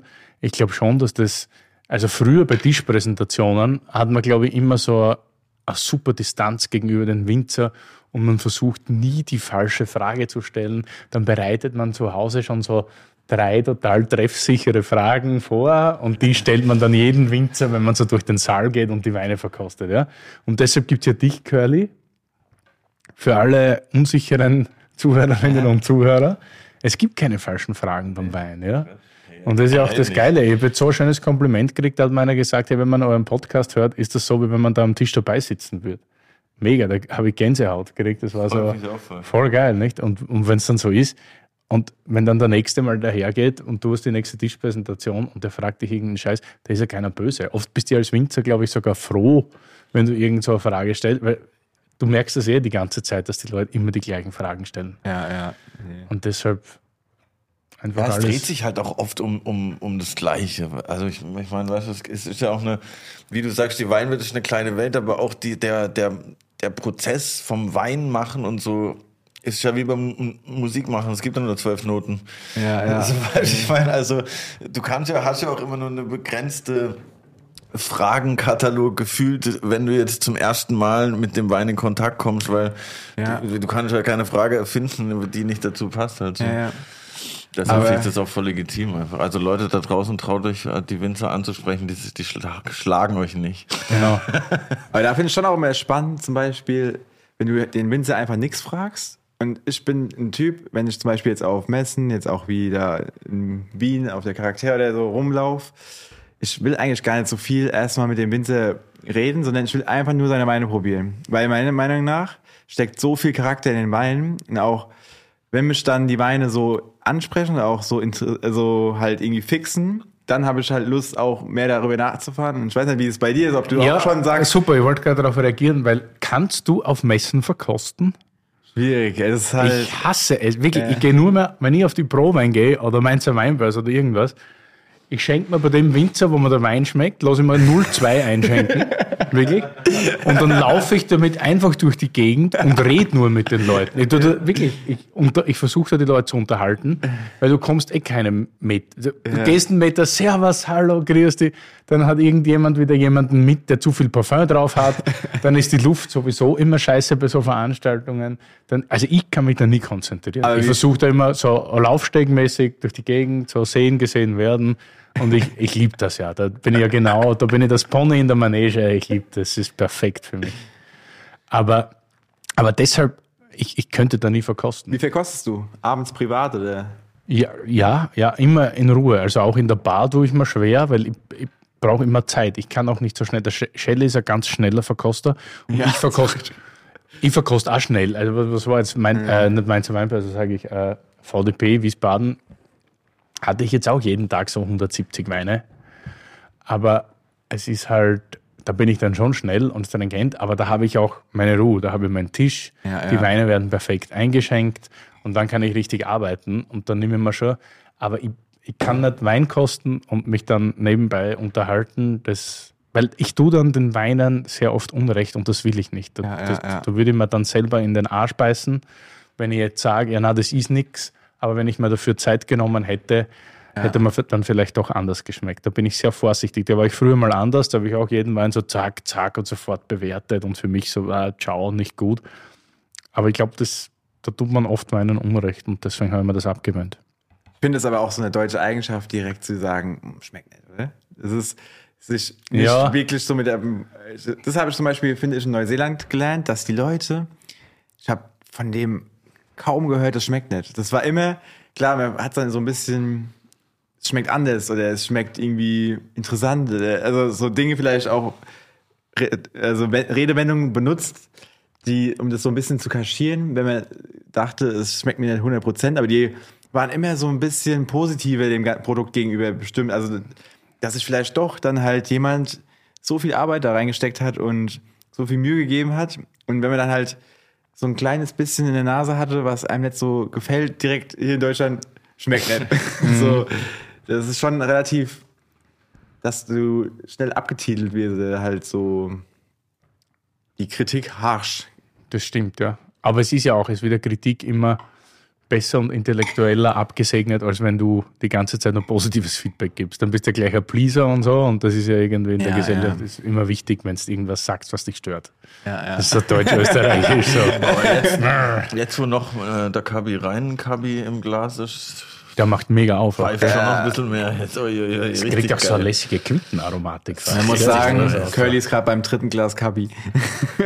Ja, ey, der zieht auf jeden Fall. Ich habe mir gerade auch überlegt, ich habe vorhin falsch gesagt, eine Cuvée aus Chardonnay und Kabi müsste Chardonnay heißen. Das ist ja eigentlich Ja, dann wissen wir ja schon, was wir nächstes Jahr produzieren.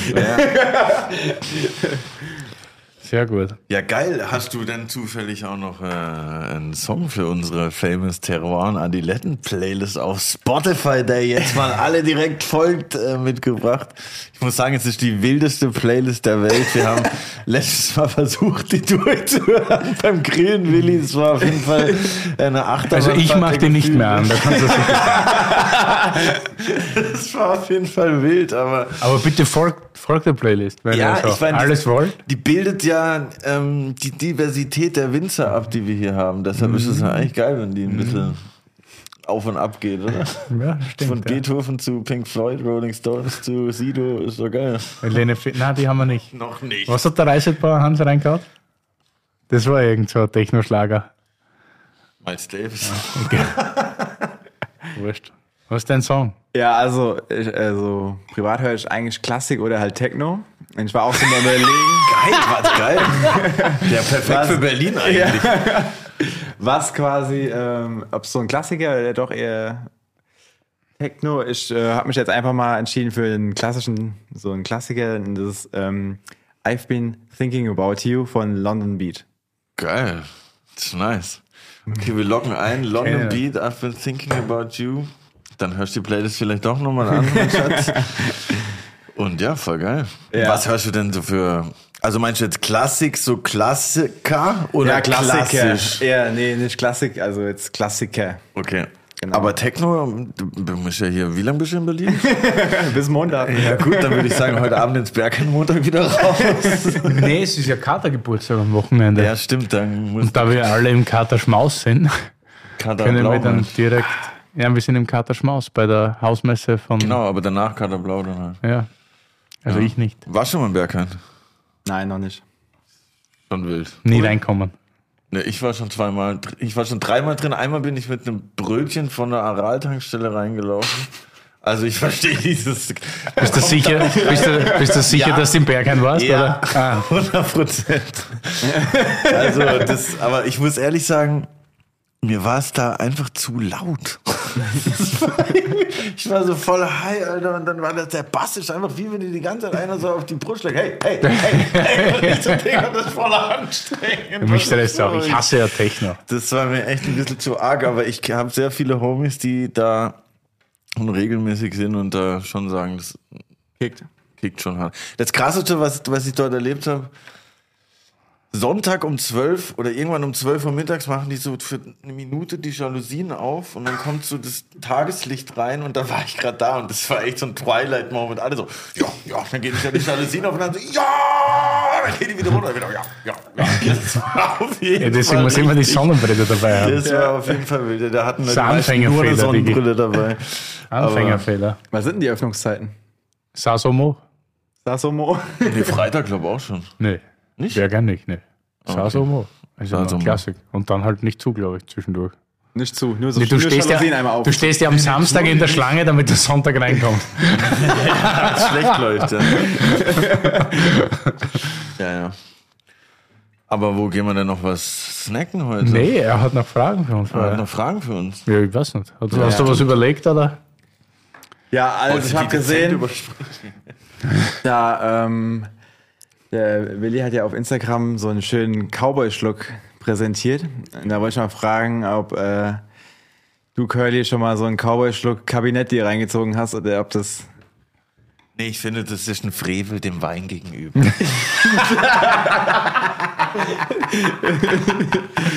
Wo hast du denn den her? Von Aldo Sohm. nee, Quatsch, nee. Ähm, mit Kabinett nicht, aber ich habe, als ich 16 war, mal eineinhalb Liter Sangria gestürzt. Das war mein, das war mein äh, Cowboy-Schluck. Was? Ja, eineinhalb Liter Sangria in der Bierbong halt. Heißt das nicht Sangria? Sangria halt, ja. Das war wild. Dass ihr immer alles vorne betont, ich verstehe das nicht. Ja, das ist Deutschland. Deutschland, Kabinett. verstehst du? Kabinett. Nicht Nein, nicht Deutschland. Das ist nur da, wo du herkommst. Ja, okay. Warte, Baden. nicht Baden.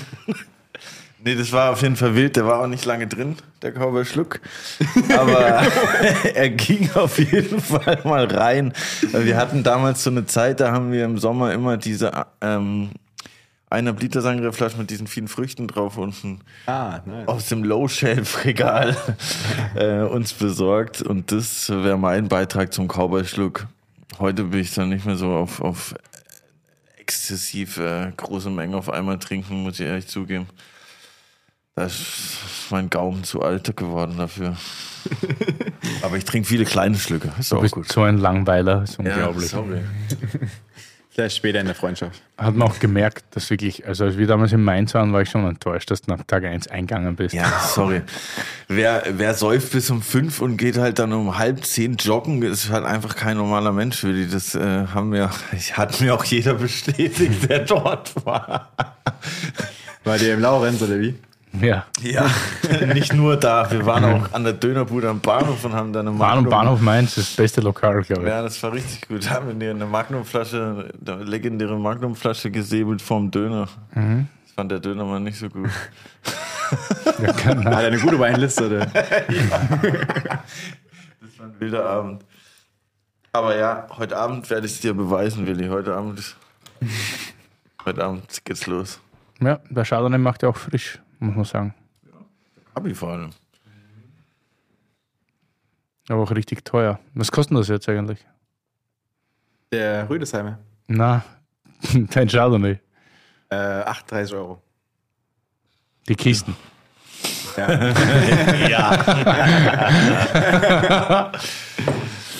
Ist doch geil. Läuft. Ich finde super, ja.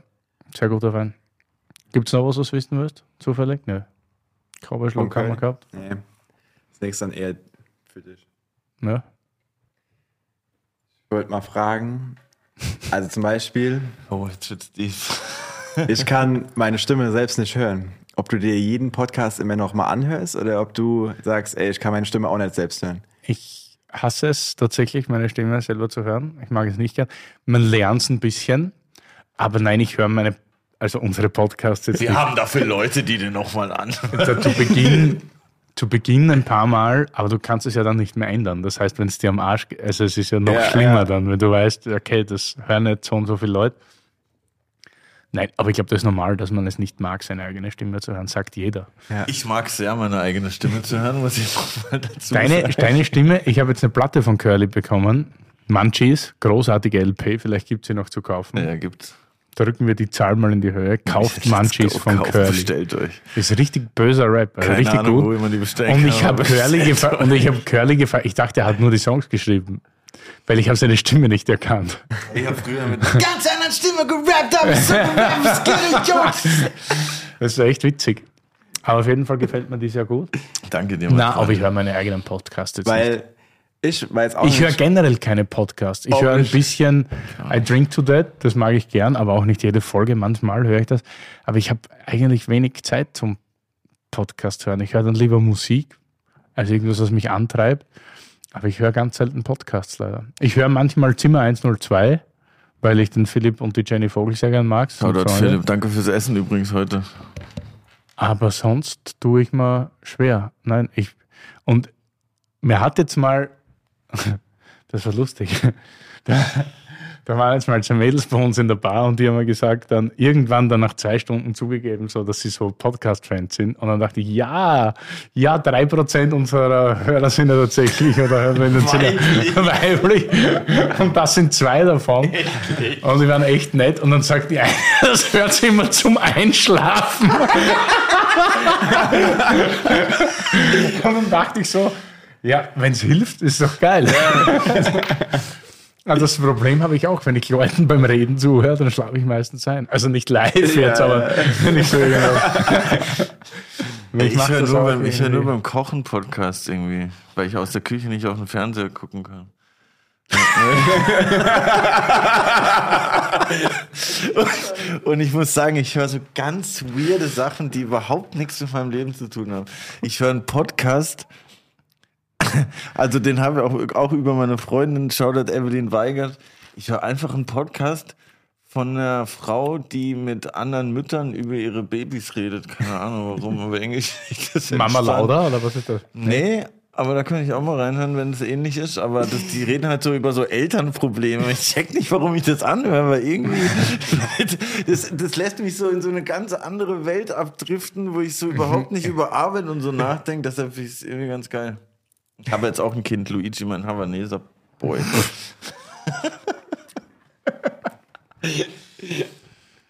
aber ja, Podcast nicht so viele, aber Ja. Shoutout an Jens und Steve auf jeden Fall, die sich ähm, jede Folge von uns nochmal anhören und sicher gehen, dass wir nicht so viel fluchen. Danke Nichts politisch Inkorrektes sagen. Ja, genau. Legalisiert Gras. Ja, kommt da jetzt der Antrag? Ja, ich das weiß, ist ja wieder schon ja- gestellt. ja wieder schon gestellt. eh schon Ja, durch, Leute. Alles gut. Ja. Nee, weil ich habe gestern mit der Sophie Christmann ge gesprochen. Und die hat sich bis heute noch nicht ihren Podcast selbst angehört. Ja. Was? Na, ich weiß nicht, manche höre ich noch mal so kurz, ein bisschen, weil ein paar taugen mir echt. Aber die mit den wenigsten Hörerzahlen übrigens. Das hat mich so gefreut. Einer, der richtig am Anfang abgekackt hat, jetzt kann man es ja sagen, ist eine Folge mit dem Master of Wine, Andreas Wickhoff. Hier nochmal Shoutout. Und ich habe mich so gefreut. Heute hat der Jens eine Statistik aus Österreich geschickt, eine Chartstatistik. Und in Österreich hören uns jetzt alle. Danke, liebe Heimatländer. Shoutout. Der ist jetzt 93 Plätze in den Charts nach oben gegangen und ist jetzt auf Platz 3 der österreichischen podcast weil, weil die halt alle jetzt die Folgen nachhören. Ja, Und ja. ich muss ehrlich sagen, das war eine der wenigen, da haben wir die Hälfte oder so angehört und die macht richtig Spaß. Das ist eine richtig geile Folge. Ich glaube, die Folge heute war auch richtig geil. Hm? Ich glaube, die Folge heute war auch richtig geil. Ja, glaube ich auch. Ich finde die noch immer geil, weil mir der Champagner so gut schmeckt. Der Kapi so gut schmeckt. Läuft. Du hast auf jeden Fall sehr gute Auswahl heute mitgebracht und auch nochmal riesen Shoutout an deinen Chardonnay. Ja, und da ich ja schon gesagt habe, dass wir heute am Abend noch in die Freundschaft gehen, uns richtig wegflascheln, hätte er mal richtig uns ausliefern, aber gescheit. Ich bringe heute meine Nachbarn mit, die werden danach halt ausziehen. Einfach. Die denken so, Ja, super, also zweite Wohnung, hey, geil. Musst du uns noch verraten, wo wir jetzt, wo wir sonst hingehen würden?